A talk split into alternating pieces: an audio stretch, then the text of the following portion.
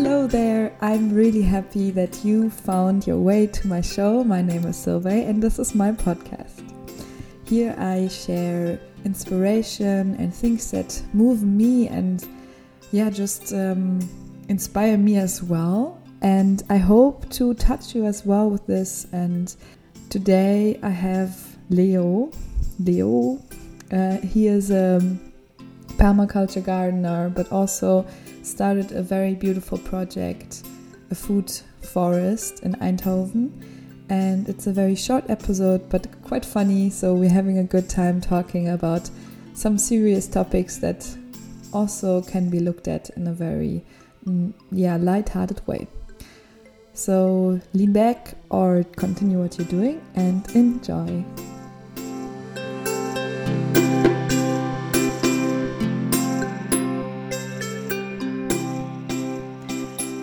So I'm really happy to welcome Leo here in my show. Um, he wanted me to introduce him, but maybe you can quickly say hello, Leo. Hello. So that's his voice. Um, I got to know Leo uh, through my school, through Design Academy, um, because he's doing a rewilding project in the south of Eindhoven, where he's having a quite big food food forest and yeah, we collaborated once on um, the kind of permaculture mini project that I had in my house, the Goddess Garden.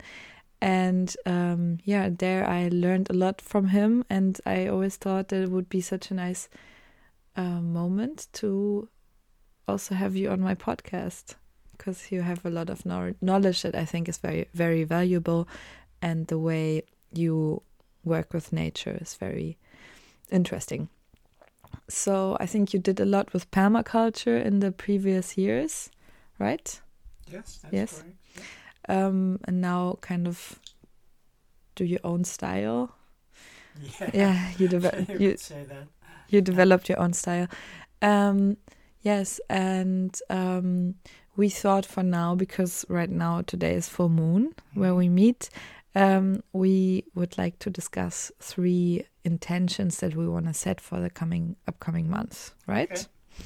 So maybe you want to say something, just uh, how you are, how do you feel being on tape here, Leo? well, it's very nice to be here. Um, yeah, well, um, I don't know. That's also that's also perfect. Um, I think uh, we will just uh, think about some intentions, or I already, of course, thought about mm -hmm. intentions. And one of my intention would be um, celebrating or like having a nice, cozy kind of month. Mm -hmm. Where I let most most of the sunlight in, mm -hmm. because it's been very gray these coming like these last two weeks. And today was quite sunny. Mm-hmm. So I actually really much enjoyed having a garden. So I could sit out outside and uh, be a bit in the sun for for a while. So I think that would be one of my intentions for the for the next month to like also for my personal life let mm-hmm. sunlight into my light life to be having a like a uplifting time because mm -hmm. I mm-hmm. feel like the last months were also quite strong. Mm. Do you, can you think about an an intention that you could set? Yes, sure. Um, well, actually, I'm uh, starting this week on uh, preparing for my big um, life cycle tour through Europe. Um, uh, I brought my bicycle into my living room. Um, because it's way too cold outside to work on a bike. Um, and I'm gonna uh, convert it to an electric bicycle, and hopefully that's uh, going to be uh, progress quite a bit in the coming months. Yeah. Nice, cool. And then um, a third intention for me is uh, connected to how I want to like treat treat my my body because I often feel like I tense up, even though I don't need to be tense. Mm-hmm. So, like in social situations, but also just standing somewhere, I want to learn more about relaxing and like grounding literally with my body in a way that I don't stand like weirdly on just one feet or something to really mm-hmm. like relax and ground myself in the situations because I can. It's um it's nothing that I like I'm not forced to not you know like to to be tense. I can decide to be relaxed. So I would like that more in my life. Mm-hmm. Yeah. Practice, practice, practice. Yeah, what do you think about relaxing, Leo? You Leo is one of these people you ask him always you always you always seem to be very relaxed and maybe it's because of your garden. Do you want to tell us a bit about your garden? Yes, um, it's called uh, Kloosterbos, and it's uh, it is very relaxing, um, which is kind of strange because it's really wild. Um, it's a place where nature does its thing, and uh, people are welcome guests if they behave. um, yeah, I um, I'm sometimes I get questions this time of year. Um, people asking, "Well, uh, are you still doing something in this garden? Have you stopped uh, because it's cold and wet and wintry?" Um, but there's always life going on, and uh, perhaps especially in winter. Um, there's all these birds that uh, come around and they come and have a look and say hi. it's it's uh, very cute. Um, so we have this little robin um, that a regular. Um, he lives nearby, and whenever there are people, he comes out and comes and have a look. So that's um, that's really uh, cute. Um, and just being there, experiencing um, the uh, untamed uh, nature, uh, that that is very relaxing to uh, to me and to other people. Yeah, because nobody really forces them to do something that they do not want to do. So, just for people that don't know anything about your garden, um, it's uh, quite how much?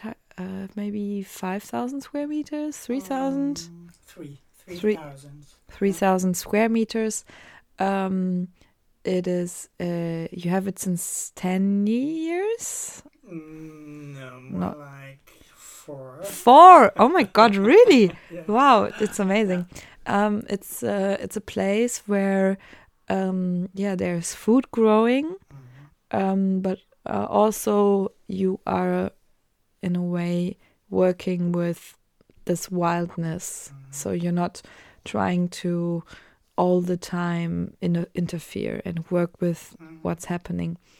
I'm really curious um, for someone that maybe lives in the city or and um, doesn't really, you know, understand how to how to do that because we are not used to that. Of course, we think we need to uh, always interfere in order to get Mhm. something from it, and also there's this kind of narrative of um, the world not being big enough to have enough food for everybody when we are not doing monoculture or that kind of things.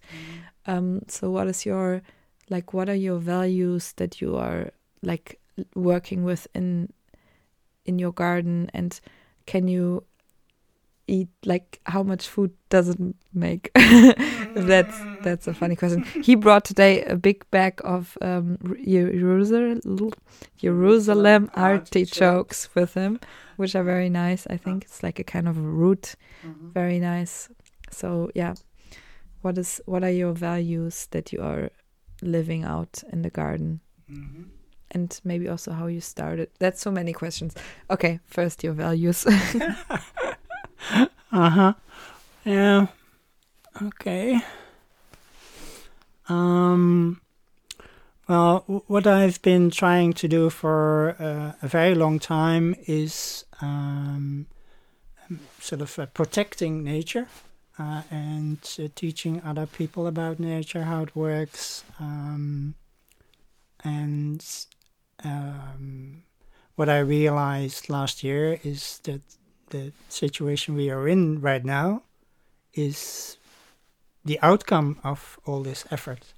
Uh, and of course, I haven't been alone in that. We've been there's a whole movement um, uh, all throughout the world, and this is the result. So um, I thought maybe it's time to try another approach. And I think what's um, um missing is that uh, in all that time we didn't really change our mind about our relationship with nature. When you say we, you mean you and other permaculture farmers? Uh, I mean me and the other 8 billion people. Ah, okay.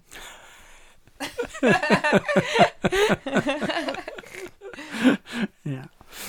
Well, I'm sure there are plenty of people that uh, already have a very uh, good relationship with nature, but um, well, uh, we in Western modern industrialized countries, we do uh, dominate the rest of the world quite a bit, um, simply by our impact. Um, and I think that's sort of where the root of the problem lies.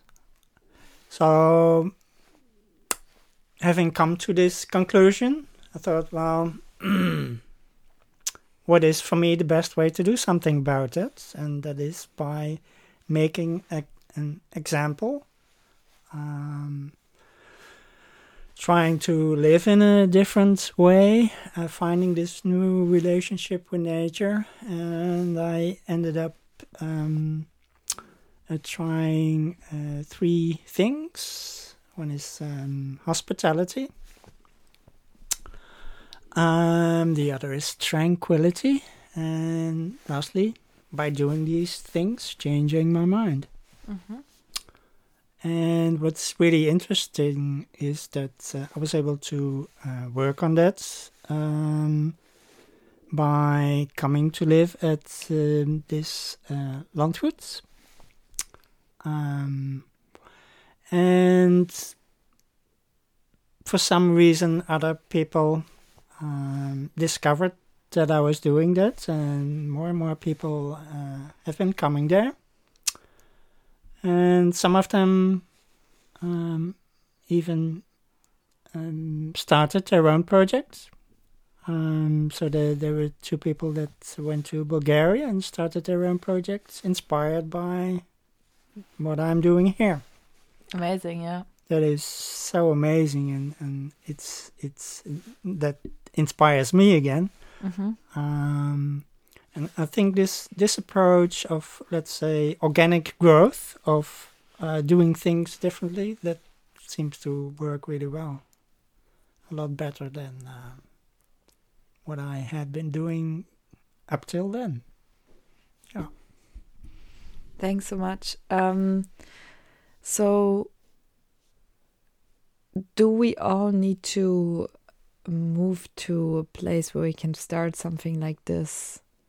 Or what, like, what can we do to support projects like this? Or, like, you know what I mean? Like, mm -hmm. I mm-hmm. think we need, it would be so beautiful mm -hmm. if the whole world was, would consist out of places like this and mm-hmm. i think we would have a food overflow because imagine just going literally in the forest and having to just take everything mm-hmm. and like there's food for free everywhere yeah.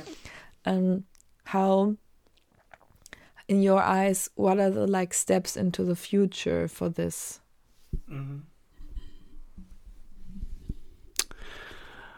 okay well I think what we need to realize is that there are different ways of living, um, and the way we live now is just one one of those ways. Um, so, by making an, an, an example, um, people can come and try this out. Um, and it would be lovely if there were more projects like this, um, and people could go and visit them Mhm. and try them out for a while. Um, whether that is something that would suit uh, uh, everybody, that's not really the question. Uh, I- think the, the value is more in the diversity and access to different ways of doing things. Mhm. And if um, if I would like to start something like you are doing, Mhm. like what what is the first step that you rec- would recommend?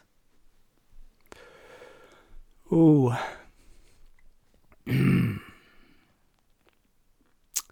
well, I have had incredible luck. so maybe that's that's the first step. you organize some good luck. yeah, yeah, yeah. Um, but um, well, having good luck is not the only thing, of course. Uh, you have to be prepared uh, to actually take advantage of that.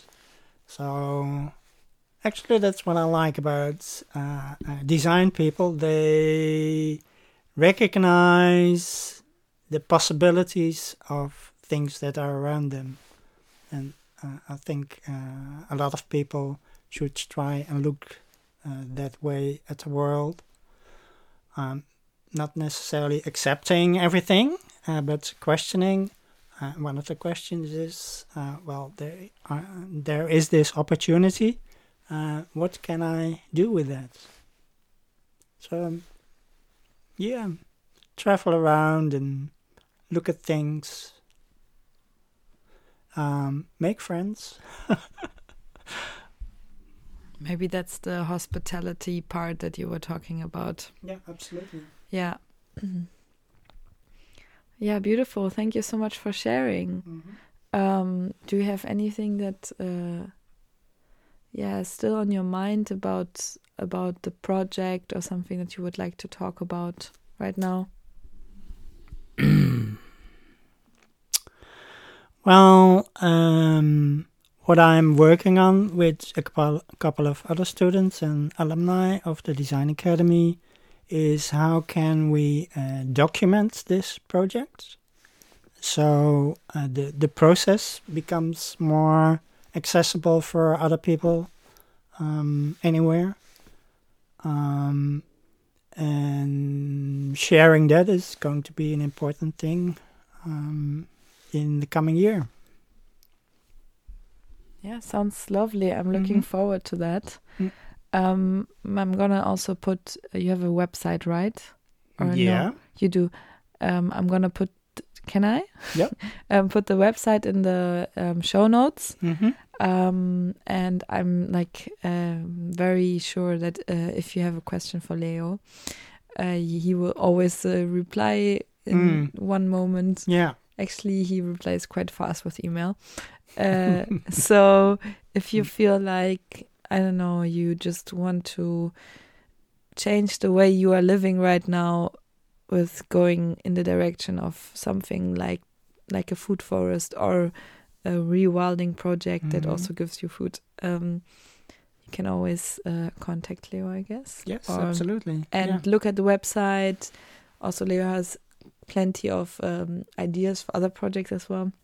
So that's how he helps me also a lot. Mhm. Um, you have a lot of books and references. Mm. So there's a big uh, material bank. No, it's a knowledge bank in Mhm. your head. Yeah.